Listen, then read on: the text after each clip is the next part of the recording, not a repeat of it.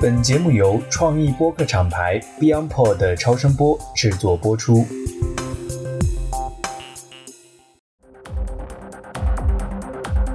观察热评，洞察人性，欢迎收听真评论类播客节目《热评观察室》，我是直立星座的阿飞。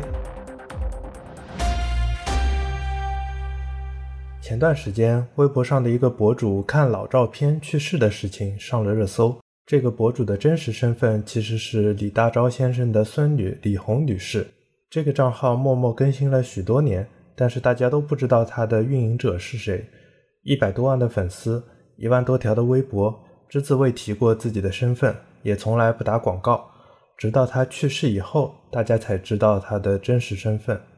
这个账号里发布的内容，大部分都是由老照片以及对其的文字描述所构成的。像这样很少甚至从未暴露过自己身份或者个人属性的一类博主，有一种特殊的称谓，叫做 bot，b-o-t bot。今天的节目我们就会从 bot 以及它的评论区聊起。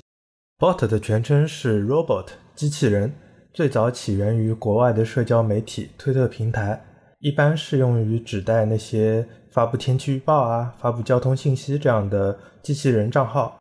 如今，推特还会有一个机器人自动发推的标识，以注明这些真正的 bot 账号。而且，这些账号还有一个普遍的特点，就是他们所发布的内容几乎都不是由真人博主所编撰而成的。你想嘛，都机器人 bot 了嘛，所以他们发布的内容大部分是由关注者的私信或者是互联网上采集得来的。原教旨主义的 bot 指的是那些全程由机器自动采集、自动发布的账号。当 bot 传到中国以后，就会发生了一些演变，变成了更适合中国宝宝看的 bot。下面我就用我的经验来对这些 bot 账号浅浅的进行一下分类，没准有些账号你听说过或者你正在关注。我大概把 bot 类账号分为了以下五类：第一类是搞笑欢乐类的，比如说天秀 bot、糗事 bot。他们平时更新的内容就是搬运各种各样的搞笑视频，让你看完了哈哈一乐，就是各种各样搞笑事物的聚集地。这类账号一般都是由平台或者 MCN 机构所孵化出来的，可以算是一种变种的营销号吧。也就是新瓶装旧酒，等粉丝量起来了以后，这些账号就会承接一些商单，打一些广告。第二类 bot 我把它定义为一种泛知识类的 bot，比如说冷知识 bot、老照片 bot。我个人是比较喜爱这类的 bot 账号的，因为关注它以后就能让我长长见识。关注这类 bot 一般都不会有很强的功利心理，说我一定要学会一个什么知识，反而他发布的内容会特别多、特别杂，有点像小时候翻看《十万个为什么》那种感觉，不时就会给你一种非常惊奇和新鲜的体验。第三类 bot 就是情感告解类的 bot。比如说恋爱 bot、情话 bot，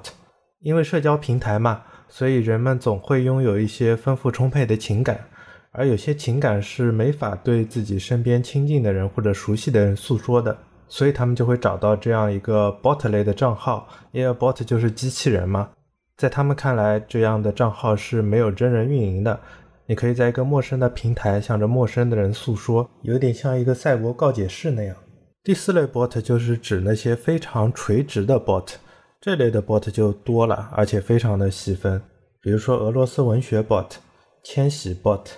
像俄罗斯文学 bot 这样的账号，平时一般只会发有关俄国文学的内容。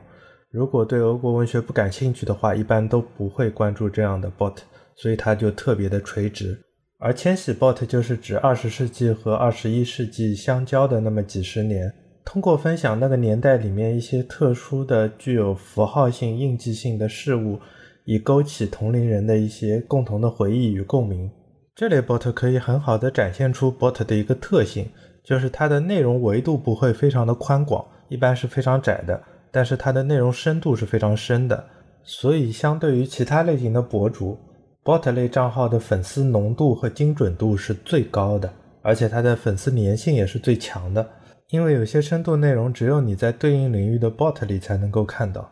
一个好的垂类 bot 有点像一个很小很私密的社群，你可以在这样的一个社群里，在评论区、在私信箱寻找你的同好。有正向的 bot，当然也会有一些负面的 bot 了。比如说第五类，我就归类为叫隔空喊话 bot。这类 bot 我会结合一个社会事件，在后面稍微展开说一下。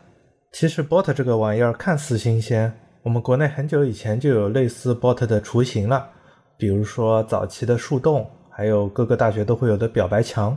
再到现在的说给某某。尽管他们的 ID 看起来长得不一样，但他们账号的本质还是与 bot 类似的。bot 类账号如此的火爆。也让我们看到了博主与平台与用户之间构成的新型的关系，以及新型的内容生态。用户的评论、用户的私信投稿本身就变成了博主的一种内容。一个好的文化氛围所构成的 bot，它的评论区氛围也是特别好的，类似于多年前的贴吧啊、豆瓣小组之类的。它甚至是一个比知乎更厉害的一个万事屋。我想起了我之前的经历嘛。我以前第一次买动漫周边的时候，看到这个周边的包装上面有很多的划痕，我就担心我是不是中奖了，买到残次品了。但我又不确定，我上百度啊、知乎啊都搜索了一下，没有找到想要的答案，所以我就找到了一个专门交流购买动漫周边的一个 bot，然后我去私信投稿，没过多久就有很多人热情的帮我解答了。原来是这个动漫周边的包装上有一层膜，你要把它撕掉。这个划痕其实是在这层膜上面的，所以我就是这样靠着 bot 解决了一个非常垂直、非常小众的问题。还有一类 bot，它的评论区氛围就会特别差，充满了各种吵架、矛盾和戾气。最典型的就是隔空喊话类的 bot，讨厌的人称之为厕所，使用者被称为厕妹。这个 bot 的戾气程度，大家就可想而知了。这类 bot 的创作者还是比较有自知之明的，他知道自己接收的投稿都是一些负面、负能量的投稿，所以他的评论区会充满了各种的吵架与矛盾。所谓隔空喊话，也就是提供了一个平台，让双方辩论选手入场，开始讨论、吵架、发泄。在这类账号下面的评论区，很容易就会变成一种针对性很强的网络暴力现场。去年七月份，就有一位十八岁的香港少女。因为承受不了隔空喊话 bot 评论区的网络暴力而跳楼自杀了。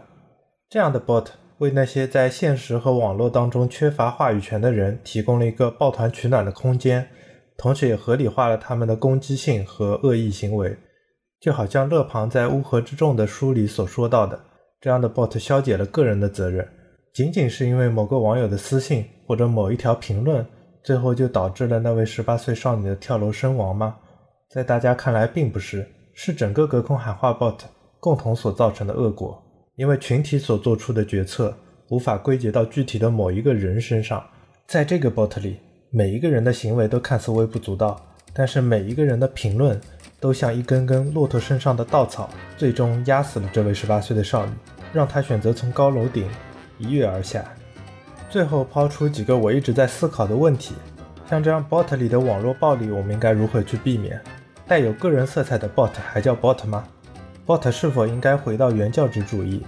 这些问题目前都还没有定论。而且在真正的机器人 AI 不断发展的现在，我也很期待未来看到 bot 会演变成什么样子。本期的热评观察室就到这里，我是直立行走的阿飞，我们下期再见。